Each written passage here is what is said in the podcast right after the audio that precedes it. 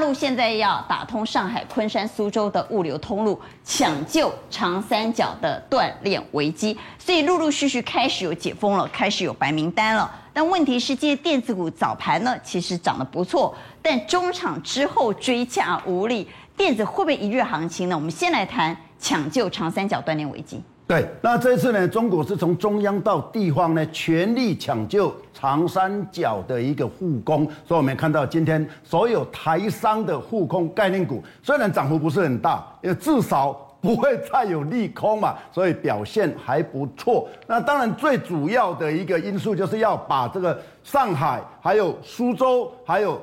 这个昆山呢，整个物流的一个运输呢，把它打通。那刘鹤他表示呢，四月十八号开始，你们所有全国，你不能各省各县市给我制定个个别法，我全省就是发一个全国通用的通行证，这些通行证都给大卡车的司机，不然的话哦，他永远没办法打通这个这个整个任督二脉。另外，他还特别对新创的一个科技呢，特别贷款两千亿，另外对物流业。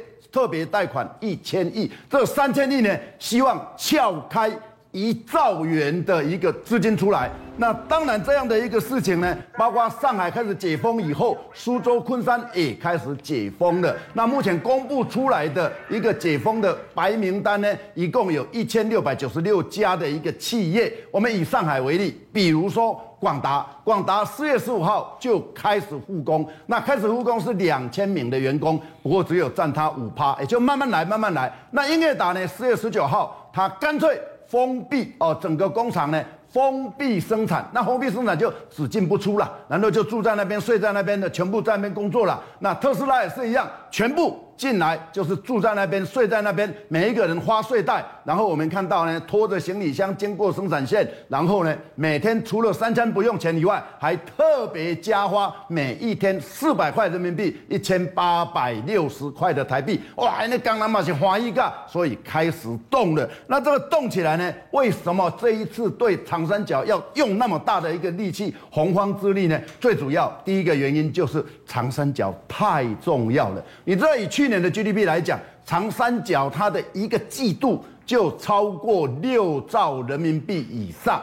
那长三角呢，其实它目前在整个中国大陆来讲，整个兆元城市一共有二十四个，就 GDP 超过一兆的。长三角这占了八个，也就三分之一。另外，长三角的人口是二点三二亿，那等于是中国十四亿人口呢，六个人里面有一个住在长三角。那长三角也是一个中国非常重要的产业的聚落。那第一个就是汽车嘛，尤其上海。上海汽车省是全中国排名第二哦。那我们来看，比如说大陆的华为啦，大陆的小鹏啦，还有特斯拉，大家都知道了。包括很多欧洲的、日本的所有的汽车厂都在那边。去年整个生产量、年产量是两百八十三万台哦。那这么多，那当然呢，今年三月哇，衰退十二趴，这还得了？哎，这是很大的一个产业衰退十二趴，所以怕了。第二个。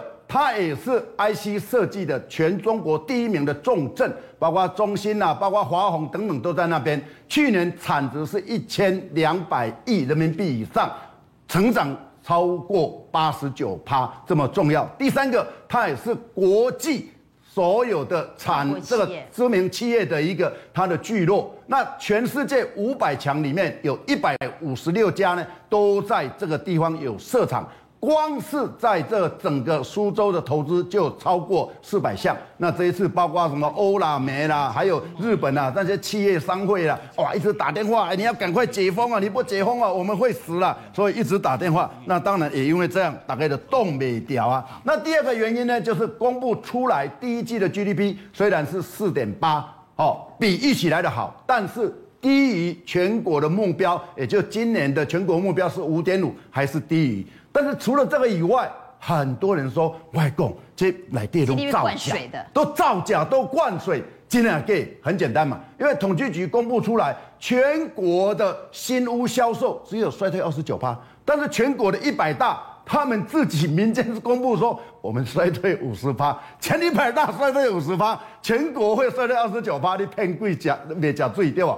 第二个野村也抓到了，一共你在一二三月里面，第三月哦，你还说你的什么钢铁啦、你的水泥啦、你的粗钢啦，还小幅成长，但是我发现这些用电量很大，你的用电竟然是大幅衰退啊，这嘛是 gay。但是其实如果要讲造假的话，那中国造假是其来有自了哦，而且被抓到很多，他也不怕你知道。所以我们常常讲说，在中国数据会说话，数据也会说谎话。比如说在二零一九年的时候，那么芝加哥呢有三个教授跟香港中文大学的教授发表一个评论，他说从二零零八年到二零一六年，中国所有公布出来的 GDP 每年都是灌水两趴。那这样加起来灌水十六趴，那灌水十六趴是什么概念？是一点五兆美金啊！所以一直灌水，一直灌水，一直灌水。那你会想说，那为什么要灌水？因为所有省级的干部，他想要高升到中央，那就看你经济的表现。所以，哎，我跟你讲，统计局他也知道他灌水啊，因为统计局那些人以前也是从省级上来啊，以前也是灌水过来的，所以大家都知道，上上下下都知道。所以从村骗到乡，从乡骗到县，然后一路骗到国务院，所以一路骗上去。那到底现在中国经济的真相是什么？如果四点八是灌水的，那实际的中国经济是怎样的？好，那实际的你问到了一个重点，比如说你刚你刚刚讲到四点八，对不对？它没有包括这一次上海封城哦。那上海封城两个礼拜，它就占两趴。另外其他的昆山呐、啊，还有苏州就占七趴，两个加起来两个礼拜哦，就将近十趴。十趴的概念是什么？就今年的目标五点五趴的十趴了。那十趴的就几乎是零点五趴呢。哎，零点五趴多大？两个礼拜我再封下去，真正会死人哦。另外。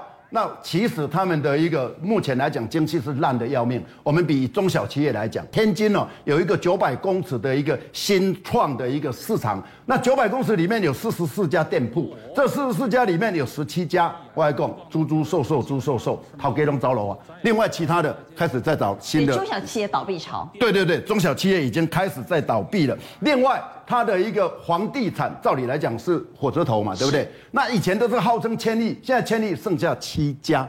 那七家里面，万科本来是排在第一名的，现在掉到第三名。第一名、第二名呢是国企，就国家央企的。那其他的民间那种膝盖贝料呀。第三个。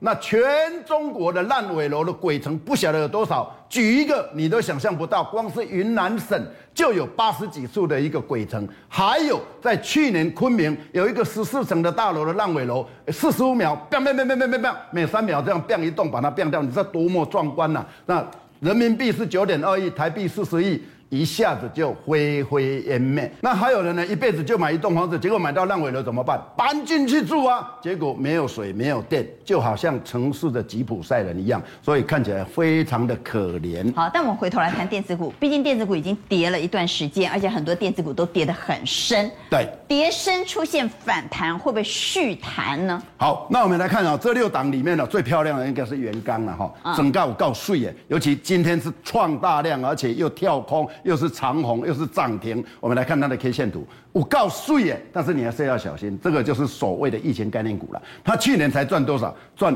不到三毛钱，所以要非常小心哦。他想说啊，今晚打开龙地出啊，学校一直关啊，听说关一百多、一百多家的那个小学啊，大家都视讯等等，那这只是短线而已。那我们来看二三七六的一个技嘉，那技嘉其实是五告委屈了，去年赚二十块，那本一比现在五倍。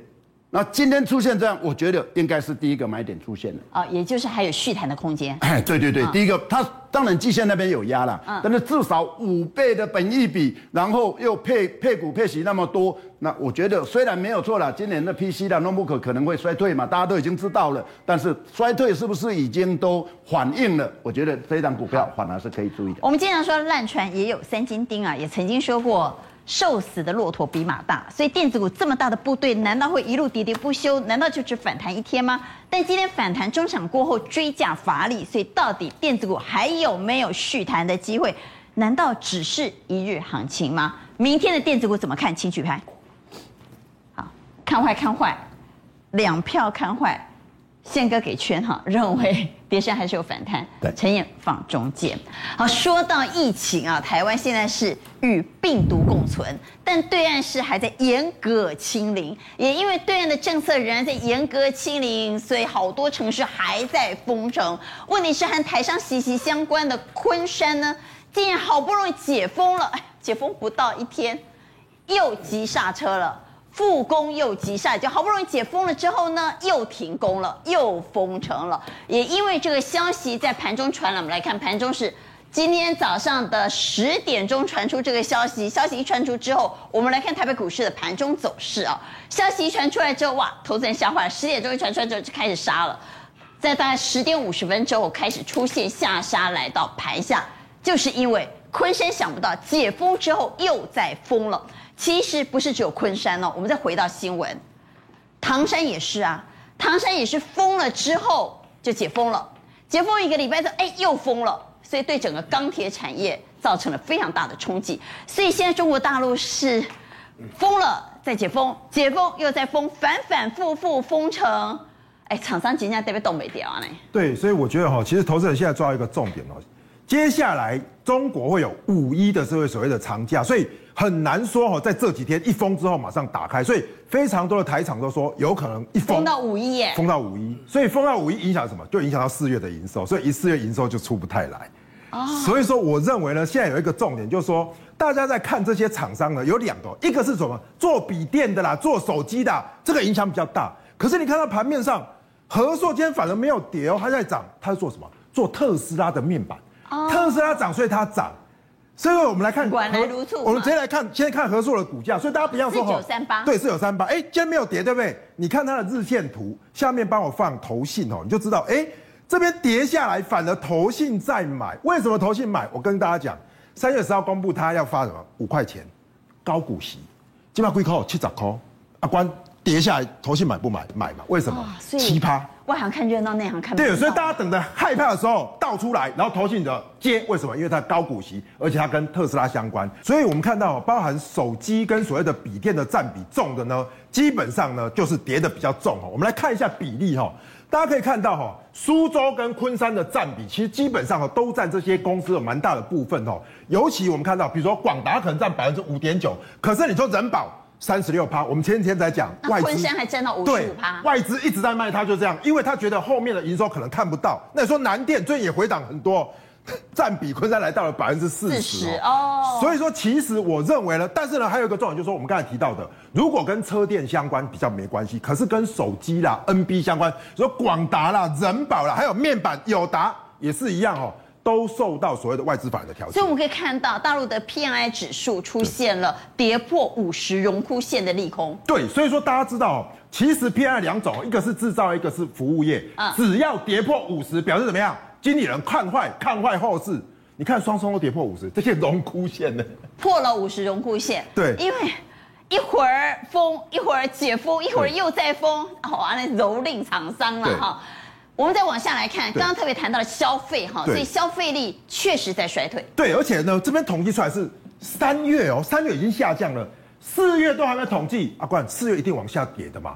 所以最近为什么入股在跌？就是怎么样？经济学家一个一个都跳出来说怎么样？中国的 GDP 本来说五，上面这边写四点八，对不对？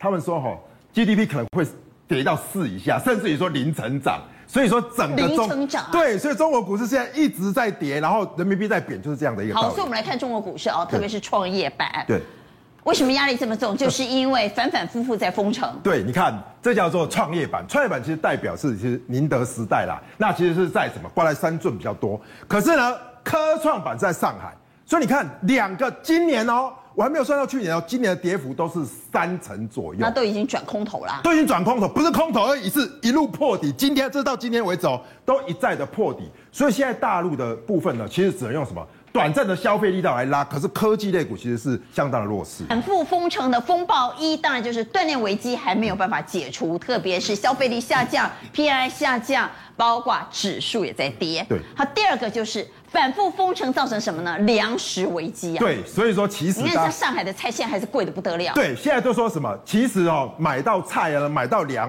上海市场说去这个视察，全部摆出来，摆什么？可能两三个月啊。所以上海也好，上海抢完之后呢，北京又抢。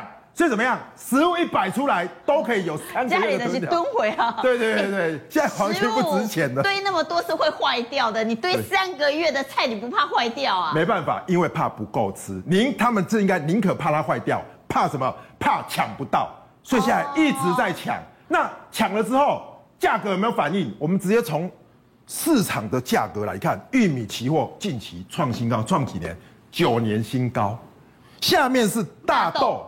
大豆创十年的新高，所以各位知道哈，其实中国哈，其实是从去年开始呢，就开始在囤哦。世界有百分之五十的粮食都被中国买走了啊。那因为它大买，也有可能让国际的相关概念股，包括相关的期货都出现暴涨。对，那为什么他要买？大家知道吗？因为他怕被美国制裁，所以他先囤粮。那囤粮之后呢，台湾有些厂商如果之前有低价的粮的话。最近就开始涨，那包含我们说了这个原物料的价格，所以呢，其实这样的一个角度来讲，短期来说，我们先从肥料来看一看，肥料两个其实今天今年度已经先涨上去了，所以接下来的重点是说，哎，食品涨，食品股最近很夯嘛，对不对？对。在涨什么？福寿它其实哦不是在涨这个粮食，它在涨饲料啊，在涨饲料，尤其是什么吃狗狗用的这些饲料，它占它营收的三成左右，涨上去了。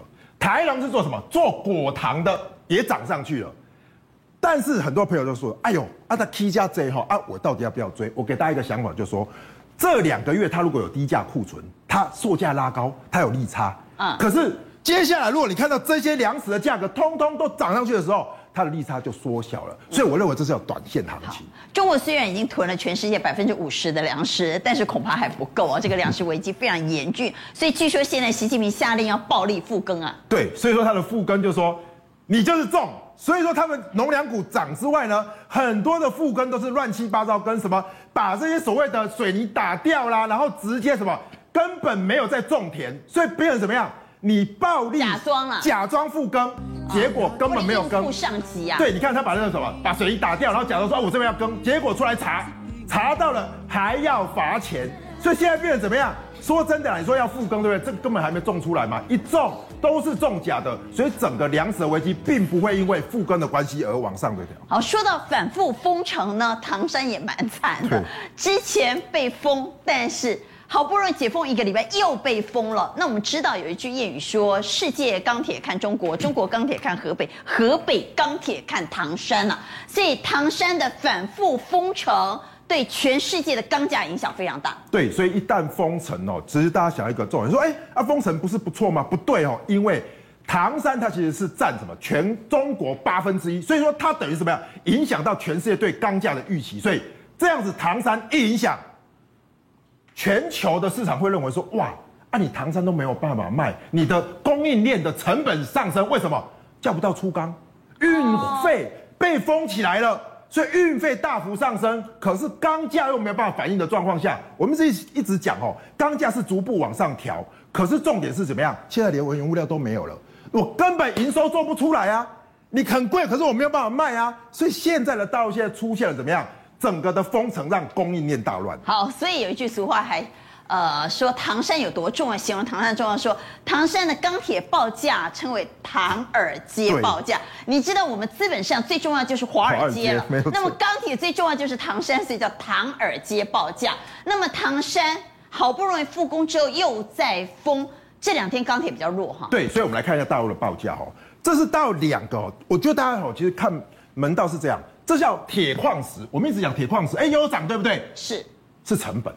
成本高涨，那哎、欸，如果封城，大家缺钢，是不是抢钢厂的标的？